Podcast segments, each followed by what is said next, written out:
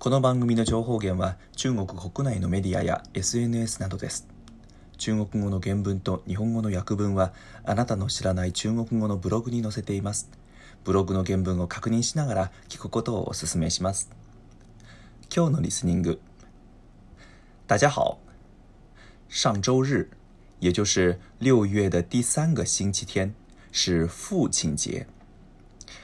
自从数年前中国国内开始大幅宣传父亲节以来，每年一到这个时候，你就可以在网上找到很多很多有关父亲节的祝福语。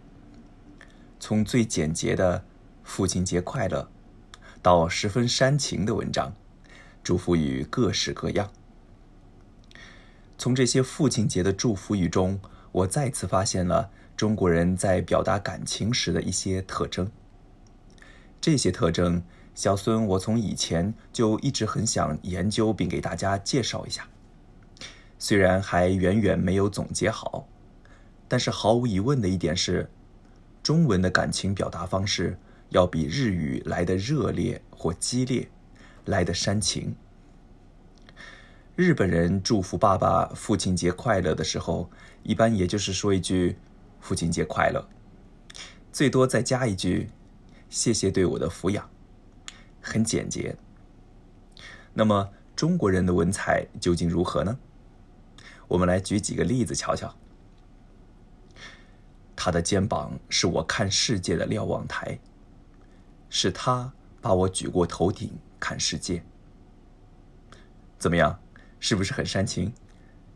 在中国人眼里，这是很正常的祝福语。继续举一个例子。想快点长大，好有与他一同并肩承担岁月的力量。下一个，谢谢你让我有了无条件的退路，可以随时全身而退，回到你的保护圈里。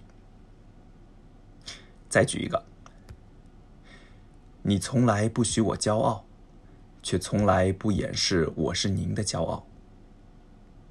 再来一个。悠悠父爱，厚重如山，致我们心中无所不能的父亲。继续举例子：愿六月灿烂的阳光永远照耀父亲慈祥的笑脸；愿六月绵绵的细雨永远滋润父亲宽广的心田。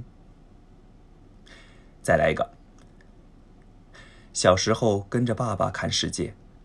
长大后才发现，我才是爸爸的全世界。最后来一个长一点的祝福语：深沉如山，温驯如风。你陪我小，我陪你老。他很平凡，什么都给不了我，却又什么都给了我。大爱无言，挚爱无声。感谢您为我遮风挡雨，感谢您不是超人，却为我变成了万能。你听下来觉得怎么样呢？是不是觉得很煽情呢？或者说，有的文章你可能会觉得不知道这个人到底在说什么。我想，一般日本人是不会把自己的感情表达到这个程度上的，因为既会觉得害羞，也会觉得反而不真实。或者有点过度，没必要。从这一点上来看，中文的表达方式更接近欧美文化。说实话，我对日本人在这一点上的看法很有兴趣。请一定要把你的感想写在本节目的博客或推特上哦。「今日うの単語のフレーズ」煽情、煽情、煽情的，人の感情を高ぶらせる。という意味です。日本語にも戦場的という言葉はありますが、日本語においての戦場的より中国語においてのシャンチンの方がはるかに高い頻度で使われています。話し言葉としても全く問題なく使います。また、日本語の戦場的には欲望を高ぶらせるという意味もありますが、中国語の場合、感情を高ぶらせる方に重点を置きます。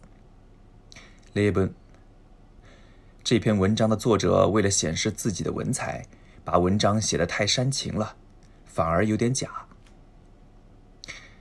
这篇文章的作者为了显示自己的文采，把文章写得太煽情了，反而有点假。原文：この文章の作者は自分の文才を見せびらかすために戦場的になりすぎて、逆に嘘っぽく感じます。以上です。良い一日を。祝大家每天过得快乐，再见。